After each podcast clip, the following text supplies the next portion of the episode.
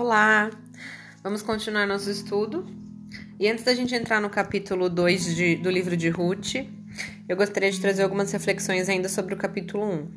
A gente encerrou a primeira parte falando sobre motivações, decisões, é, por que aquela família tomou essa decisão, se isso era o certo ou não. E eu acho que isso é muito aplicável para os nossos dias, então eu gostaria de fazer um. tomar um tempo falando sobre isso é, e eu acho que a raiz da questão é a, a motivação. Por que eles decidiram sair da casa do pão? Por que eles decidiram, Noemi e Elimeleque e os seus filhos, sair de Belém? E o que indicava que aquilo era errado? Então, nós temos várias instruções, nós já falamos de algumas na primeira parte, de que os, os moabitas não eram um, eram um povo amaldiçoado, e que não era para o povo, é, eles não podiam fazer parte do povo de Deus. E se a gente continuar buscando algumas referências, a gente continua vendo as instruções daquela época e o que elas representavam. Por exemplo, é, no versículo 4, Elimeleque e Noemi casam as filhas com Moabitas, que eram Ruth e Orfa. Se a gente for no, em Deuteronômio 7, versículo 3 e 4, nós vamos ver uma instrução que Deus dá acerca de casamento. E lá diz, vocês podem ler, né? E lá diz que não era para o povo se casar com pessoas que não fossem do povo de Deus. E o, o, e o porquê isso era para evitar idolatria. Ou seja, se você casa ou casa os seus filhos com um povo naquele, naqueles mandamentos eram específicos para o povo na terra de Canaã, mas a gente pode aplicar também para outros povos, como os, os moabitas, ou seja, povos estranhos. E o objetivo dessa, dessa regra era para que o povo não caísse na idolatria, para que o povo não se desviasse, para que o povo não começasse a adorar outros deuses que não fosse o próprio Deus. E se a gente lê. Um, esse versículo de Deuteronômio, a gente vê Deus falando que aquele povo, o povo de Deus, o povo de Israel, era um povo escolhido por Deus e que eles não poderiam se contaminar. E é interessante pensar isso, né? Que ah, muitas vezes a gente não considera isso nas nossas decisões, se nós estamos fazendo a coisa certa, né? A gente muitas vezes baseia isso baseiam, baseamos as nossas decisões em felicidade, em dinheiro. Em Timóteo 6,9, a Bíblia fala sobre tomar decisões baseadas em interesse de enriquecer. Diz assim, 1 Timóteo 6,9. Aqueles que desejam enriquecer caem em tentações e armadilhas, e em muitos desejos tolos e nocivos, que os levam à ruína e destruição pois o amor ao dinheiro é a raiz de todo mal, e alguns, portanto, desejarem dinheiro, desviaram-se da fé e afligiram a si mesmo com muito sofrimento. Então, qual o que pesava mais, né, para aquela família? Estar no povo de Deus, debaixo do, da vontade de Deus, com a provisão de Deus e casar os seus filhos, né, com, com pessoas da mesma fé para que não houvesse idolatria, para que não houvesse é, a corrupção da fé. Ou era ir para outros lugares buscar outras oportunidades, baseado talvez em ambição, em dinheiro, em felicidade. Então eu acho que uma das coisas que a gente tira desse texto é, se nós lemos em Hebreu 10, Hebreus 10, 25, fala sobre a importância de estarmos inseridos numa comunidade de fé. E que isso revela muito sobre o nosso coração. As nossas motivações revelam em que posição Deus está, em que posição a nossa fé está, em que posição a, a nossa comunidade de fé está. Ou seja, para mim, para você ou para mim é importante que se a gente for passar por uma mudança, a gente vai ter uma igreja para frequentar, a gente vai continuar tendo contato com com pessoas da mesma fé, para que a nossa fé não se esfrie. É isso que dizem Hebreus. Então, ou a gente só pensa, não, mas eu vou ganhar mais. Será que a gente pensa, meus filhos vão ter escolas melhores, mas será que a gente pensa no lado espiritual? E essa é uma das coisas que a gente pode indicar como o primeiro grande erro que essa família cometeu. Foi priorizar outras coisas. E eles tiveram as consequências, né? Porque no primeiro capítulo mesmo, a gente já vê que os filhos de Noemi morrem, o marido de Noemi morre, eles não tiveram filhos, e eles a, a Noemi se vê sozinha com duas mulheres, com as suas uh, noras, é, e diz para elas que a situação delas é aquela, elas estavam totalmente abandonadas, elas poderiam voltar para a família de origem, buscar outros maridos, se refazer, e ela teria que aceitar o destino dela. E aí a Bíblia diz que ela ouviu dizer que Deus tinha visitado o seu povo em Belém. Isso também é uma coisa interessante, porque a gente começa a perceber que não tem muita diferença entre o espiritual e o material. Quando o povo está entregue a si mesmo, quando o povo estava, uh, ah, como diz no começo do capítulo, é, havia muita fome na terra nos dias em que os juízes governavam Israel, ou seja, o povo pecava e fazia tudo que desagradava a Deus, então a falta de pão representava também algo espiritual as coisas não estavam é, separadas, ou seja, a bênção de Deus estava literalmente ligada ao pão. E aí a gente lê no final aqui que no versículo. Deixa eu ver.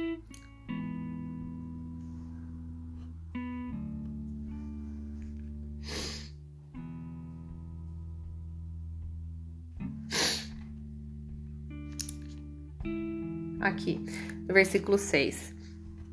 No versículo 6 diz assim: Noemi soube em Moabe que o Senhor havia abençoado seu povo, dando-lhe boas colheitas. Então Noemi e suas noras se preparam para deixar Moabe. Ela partiu com suas noras do lugar onde havia morado e seguiram para a terra de Judá. Ou seja, ela ouve que o Senhor tinha abençoado seu povo com boas colheitas. Então as, as, pessoas tinham uma conexão direta, né, com a benção de Deus e as colheitas e a fartura e a prosperidade. E a partir daí ela decide voltar para onde ela estava, para a terra. A partir daí ela decide voltar para a terra de onde ela saiu. E aí tem uma ruptura. É, Orfa volta para sua família, para sua terra. Noemi decide e Ruth decide seguir com Noemi. E elas voltam para Belém e agora a gente entra no capítulo 2.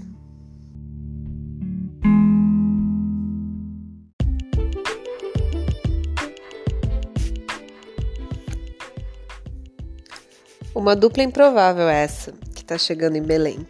Temos uma senhora na sua meia-idade, amargurada, encurralada com seus pensamentos de castigo, abandono e pobreza, e também uma jovem mulher determinada a amar e permanecer com a sua sogra, independentemente das circunstâncias.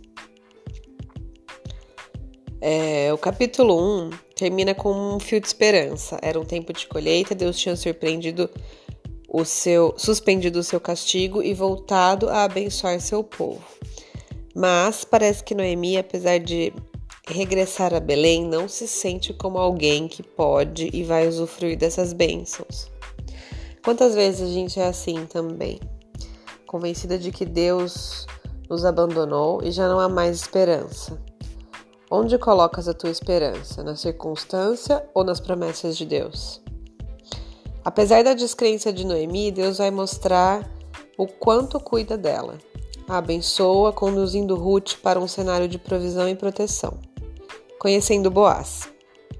Fique atenta aos detalhes dessa, desse capítulo e a forma como Deus age em cada uma das pessoas relatadas nesse, cap, nesse episódio. É, observa como o tempo de Deus é sempre perfeito e como seu amor não nos abandona.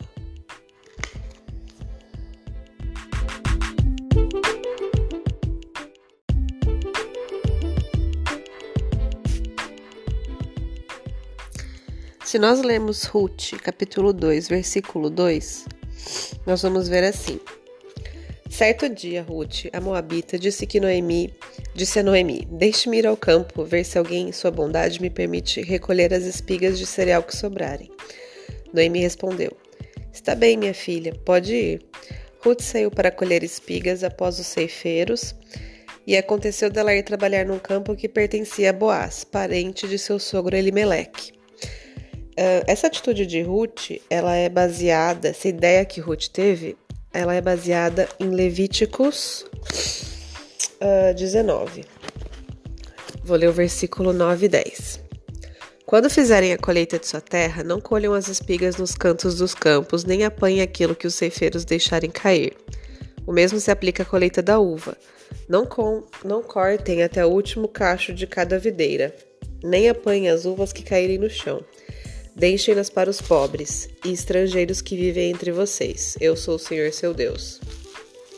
Então, um, Ruth parte de um princípio que já era um costume, já era um mandamento de Deus, que que aquilo que as colheitas fossem feitas dessa forma, sempre pensando naqueles que vinham recolhendo o que sobrava, que eram os estrangeiros daquela terra.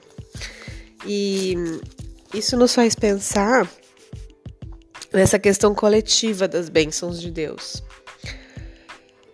É, se a gente parar para pensar naquilo que Deus faz, um, a gente percebe que as promessas são comunitárias.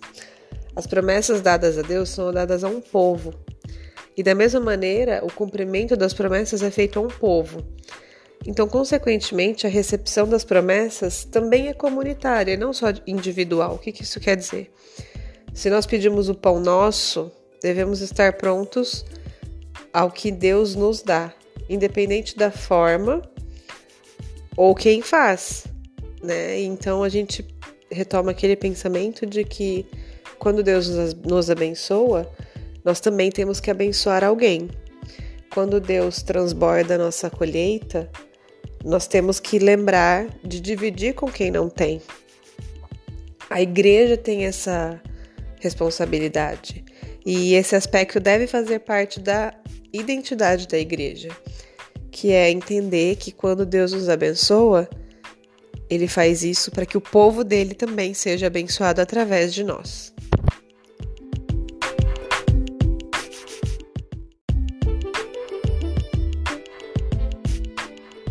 Efésios 4:28 diz assim: Quem é ladrão, pare de roubar. Em vez disso, use as mãos para trabalhar com empenho e honestidade, e assim ajudar generosamente os necessitados. Então, caso alguém né, poderia dizer, ah, mas é, um, é uma instrução do Antigo Testamento, a gente vê essa mesma, esse mesmo modo de pensar aqui também em Efésios. E é uma maneira da gente entender que as bênçãos de Deus, elas são sempre é, para um povo. E hoje nós somos esse povo, nós somos esses estrangeiros, né, que recolheram a como Ruth, né, que recolhiam aquilo que que sobrava, né, das colheitas. Nós somos o povo adotado, nós somos o povo convertido. E Deus tem olhado por nós dessa forma, né? A provisão e as promessas de Deus também nos alcançam. E alcançam de maneira tal que os planos dele se cumprem através disso. E nós podemos hoje abençoar outras pessoas, e não só financeiramente, né? Mas também com palavras, dividindo aquilo que a gente recebeu, que o maior que a gente recebeu, que é a salvação.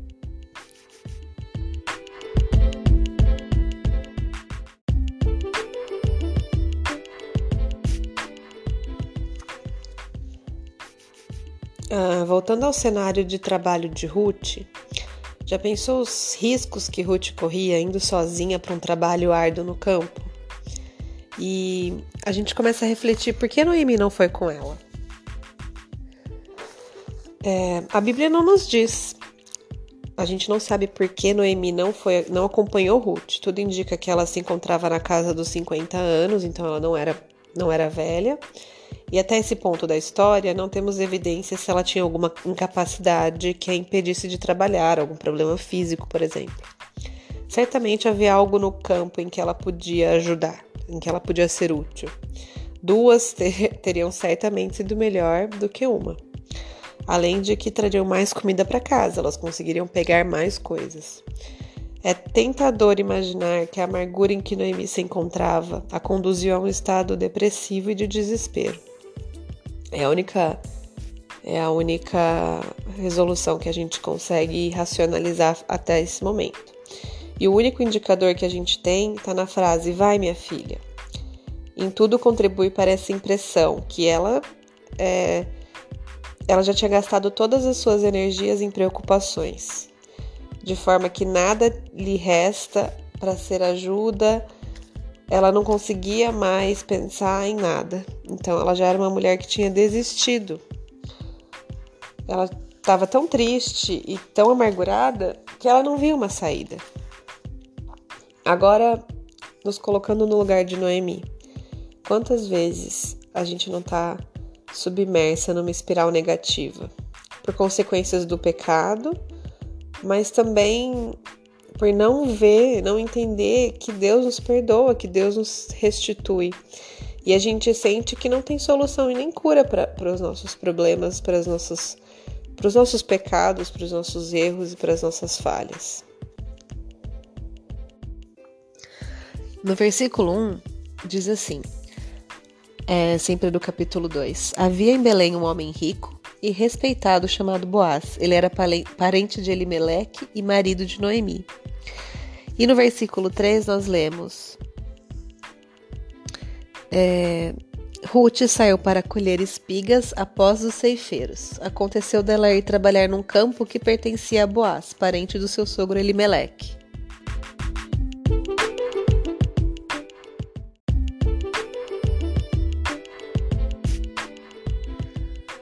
Provérbios 16, 9. É da natureza humana fazer planos, mas é o Senhor quem dirige nossos passos.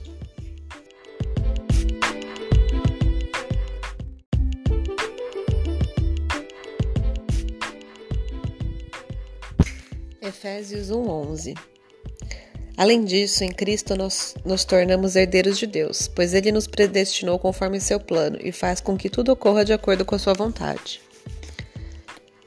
se nós unirmos essas ideias, esses versículos, vocês podem também ler os capítulos inteiros depois, é, nós podemos ver a providência de Deus.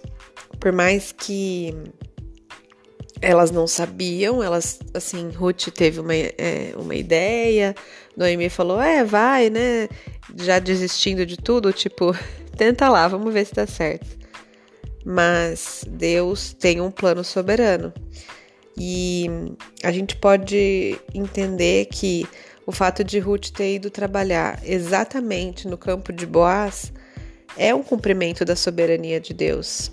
É a providência de Deus agindo na vida de Noemi e de Ruth, é, não por causa delas, mas apesar delas. Quer dizer, não porque elas eram quem elas eram, mas apesar de delas serem pecadoras, apesar delas serem estrange... de Ruth ser estrangeira, apesar de Noemi ter desobedecido, Deus continua agindo e trabalhando nas nossas vidas apesar de nós, e isso é maravilhoso.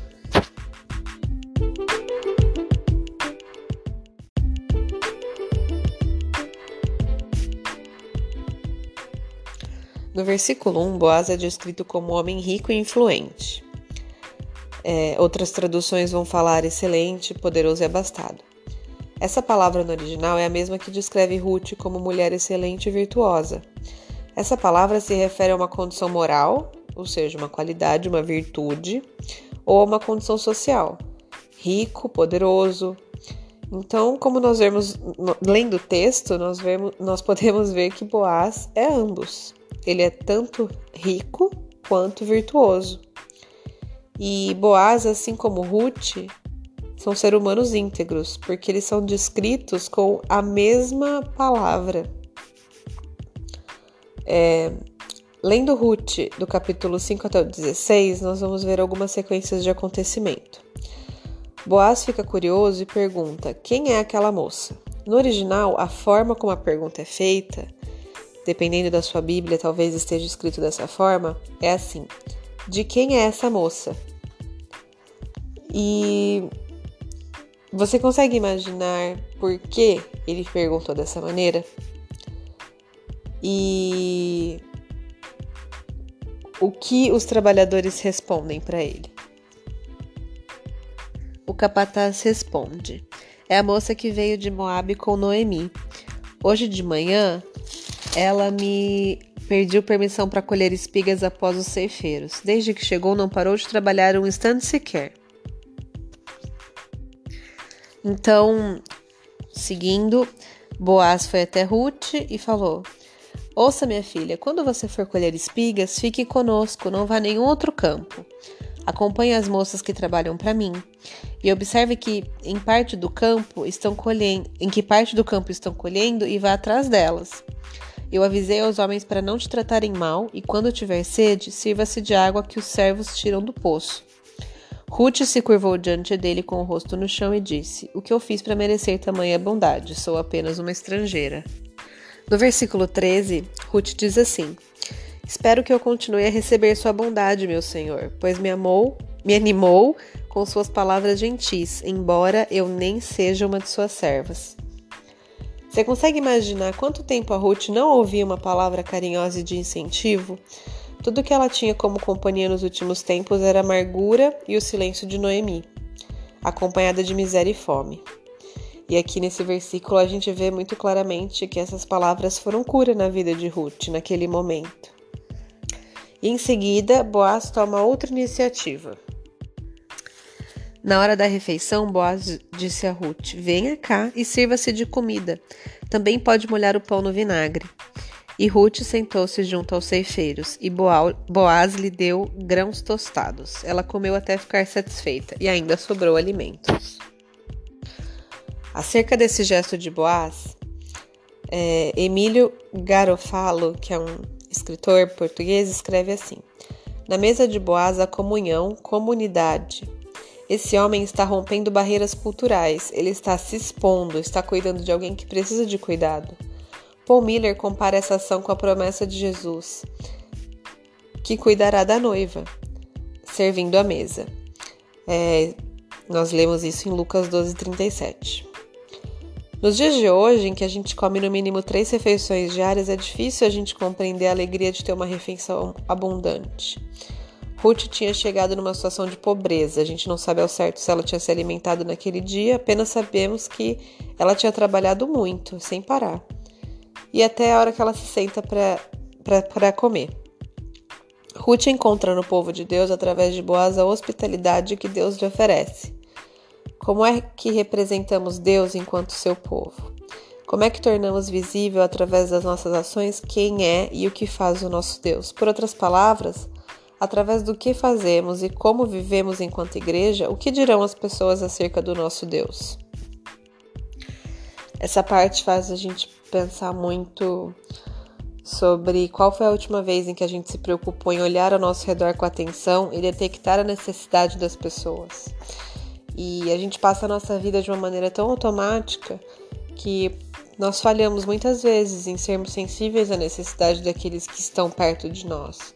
E através da nossa da nossa bondade, da nossa disposição, Deus se faz conhecido também como um Deus bom. E nós temos essa responsabilidade, né? Porque o ID do Senhor tem muito a ver com isso também, com o nosso testemunho. E o nosso testemunho não é sobre sermos pessoas perfeitas, infalíveis, exemplos, porque isso é impossível. A gente pode tentar fazer o máximo e fazer o melhor. E eu acho que tem muito aqui nessa nesse, nesse capítulo sobre isso, sobre esse senso de comunidade, de ajudar, de servir o seu irmão, de ajudar o seu próximo.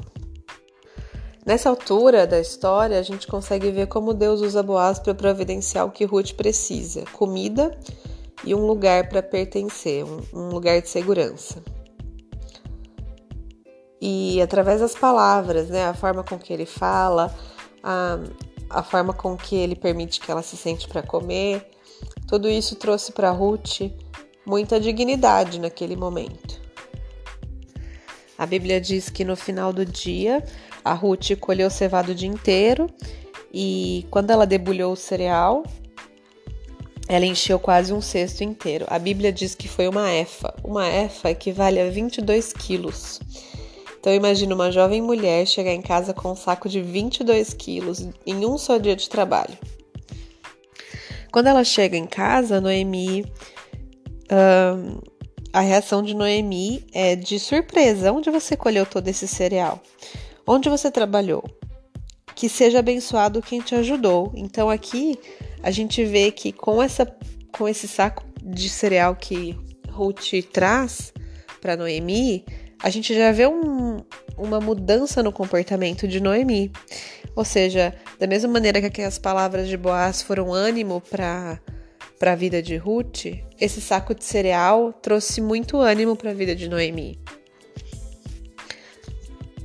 No versículo 22, Noemi diz assim: é, depois que Ruth conta, né, tudo que tinha acontecido no dia. Essas são as palavras de Noemi. Muito bom, faça o que ele disse, minha filha. Fique com as servas dele até o final da colheita. Em outros campos poderiam maltratá-la. Então, Ruth percebeu que que Noemi percebeu, perdão, que Ruth é, que Deus realmente tinha sido sobre a vida de Ruth naquele dia, né? Ela tinha ido para um lugar que era da parentela de Ruth, de Noemi. Ela tinha chegado em casa com um saco de cereal de 22 quilos, que seria suficiente por um bom tempo, em apenas um dia de trabalho.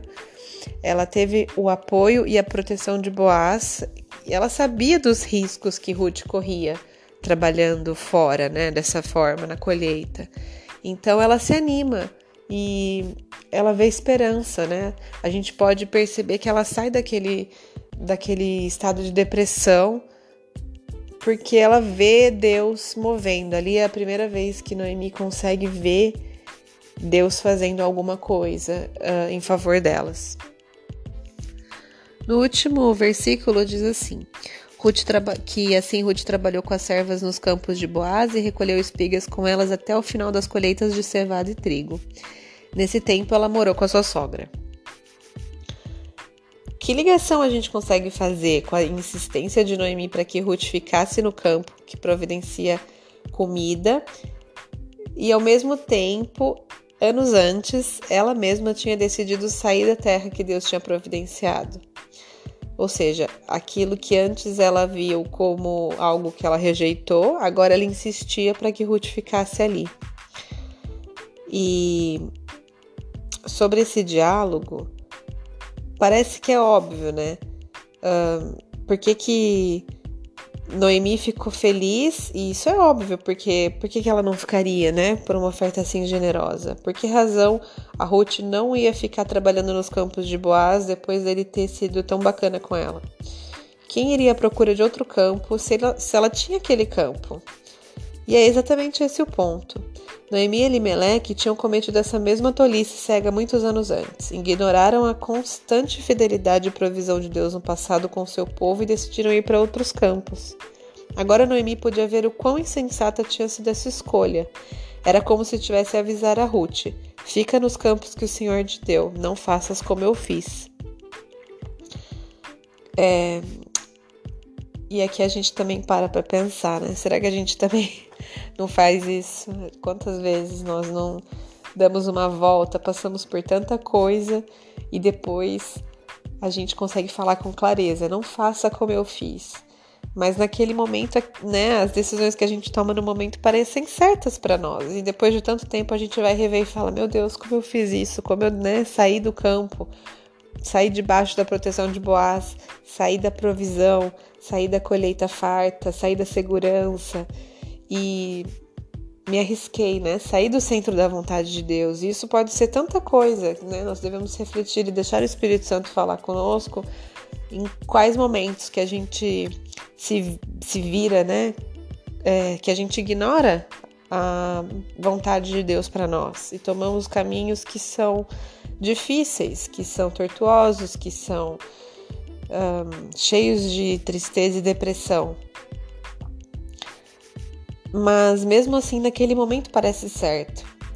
Por isso que nós precisamos estar constantemente nos alimentando, por isso a importância de estarmos conectados a uma família de fé, termos pessoas que orem com a gente, pessoas que orem por nós, pessoas que orem pelas nossas decisões, pessoas de confiança com quem a gente possa trocar experiências e não seguir somente a nossa intuição, porque ela é muito falha. Nós somos muito enganados pelas coisas desse mundo, por dinheiro, por oportunidades, por. Uh, às vezes simplesmente por uma aventura. E a gente tá. Tem que pesar na balança, né? O que você tá deixando quando você deixa a presença do Senhor, o que você tá largando, né? Quando você sai debaixo da proteção de, de Boaz. E Boaz, nesse caso, representa o próprio Jesus. Então vamos tentar refletir nesse sentido. Noemi passou por um grande processo, um processo de muito luto, tristeza, depressão, e Deus nunca abandonou. Deus nunca deixou de cuidar de Noemi. Mas Noemi não conseguia ver Noemi não conseguia mais acessar essa bondade, esse carinho de Deus, esse ânimo. Ela estava totalmente desesperada e amargurada. Mas não porque Deus não estava com ela, mas porque através das decisões dela, ela passou a não enxergar mais o que Deus poderia fazer por ela. Ela se viu sozinha, a própria sorte, mesmo que isso não fosse verdade. Uh, tenho certeza que a gente consegue lembrar de erros no passado em que a gente não confiou em Deus para resolver e as consequências vieram. Uh, a gente vê a providência de Deus e o seu tempo perfeito, não existem coincidências. Nesse encontro de Ruth com Boaz no campo, a gente vê em Boaz não um mero cumpridor da lei, mas alguém que dá com o coração e o coração de Boaz demonstra estar cheio de amor e fidelidade de Deus, que transborda para outros. Mais uma vez, a gente vê esse amor no livro de Ruth. Esse esse amor, né, essa palavra, o termo original no hebraico é o hesed. Hesed, ele aparece com frequência, quando aparece, para ref se referir à fidelidade pactual de Deus com o seu povo. Então, aqui vai uma explicação. Algumas vezes, recede, traduzida como amor constante, combina compromisso com sacrifício. Recede amor unidirecional. Quando se ama o amor recede, a pessoa prende-se ao objeto do seu amor, independente do retorno. Ou seja, é aquele amor incondicional. Podemos dizer que recede é um amor obstinado, é um amor que não espera nada em troca. E a Bíblia, no original, nesse livro, nós encontramos é, alguma menção, algumas menções de recede.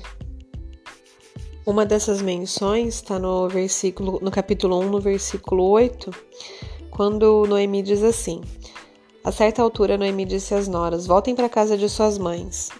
Isso antes delas voltarem para Belém, no capítulo 1. Que o Senhor as recompense pelo amor que demonstraram por seus maridos e por mim. Essa palavra amor, no original, é o recede. É esse tipo de amor que não espera nada em troca. Um outro exemplo desse amor recede é em 2 Samuel 9, que é a história de Mefibosete. Davi trata Mefibosete com bondade, e essa bondade é também esse amor, vocês podem ler depois, é esse amor resede, que é um amor que não espera nada em troca. E nesse caso de Ruth e Boaz, nós vemos mais uma expressão desse amor, resede, que revela essa fidelidade de Deus. É, Boaz também é descrito como o resgatador, dependendo da sua, da sua tradução. E o resgatador também no original chamado de Goel é uma figura presente na Bíblia, em particular nesses versículos. Se uma família entrasse numa situação de endividamento, um parente poderia entrar em cena e ser o resgatador, ou o Goel. Ele até poderia resgatar parentes que estivessem sido escravizados. E o capítulo termina com uma afirmação óbvia. Ela ainda morava com a sua sogra, como que dizendo: ela já tinha comida, mas ela ainda não tinha marido. E mais do que um marido ou um resgatador, um providenciador para se alimentarem, o que Noemi e Ruth precisavam era o que a gente precisa também, eu e você. Um resgatador, um salvador para o nosso pecado. O custo de termos esse resgate pago foi a morte do nosso Senhor Jesus. E eu gostaria de encerrar com essa reflexão. Será que o nosso coração hoje está cheio de gratidão pelo amor e fidelidade de Deus, pelo recede de Deus que cumpriu e continua a cumprir suas promessas? Ou a nossa tendência é ter o coração amargurado como Noemi? Peça para Deus que te ajude a fixar os olhos na gloriosa graça e a confiar e descansar nas promessas dele que se cumprem sempre. E se lembrem, o recede nunca acaba. As suas misericórdias acordam conosco a cada manhã. Elas estão sempre lá, nunca terminam, e elas irão nos acompanhar no nosso caminho até que o nosso Deus nos receba na morada eterna. E nós lemos isso em Lamentações 3:22. O amor do Senhor não tem fim. Suas misericórdias são inesgotáveis.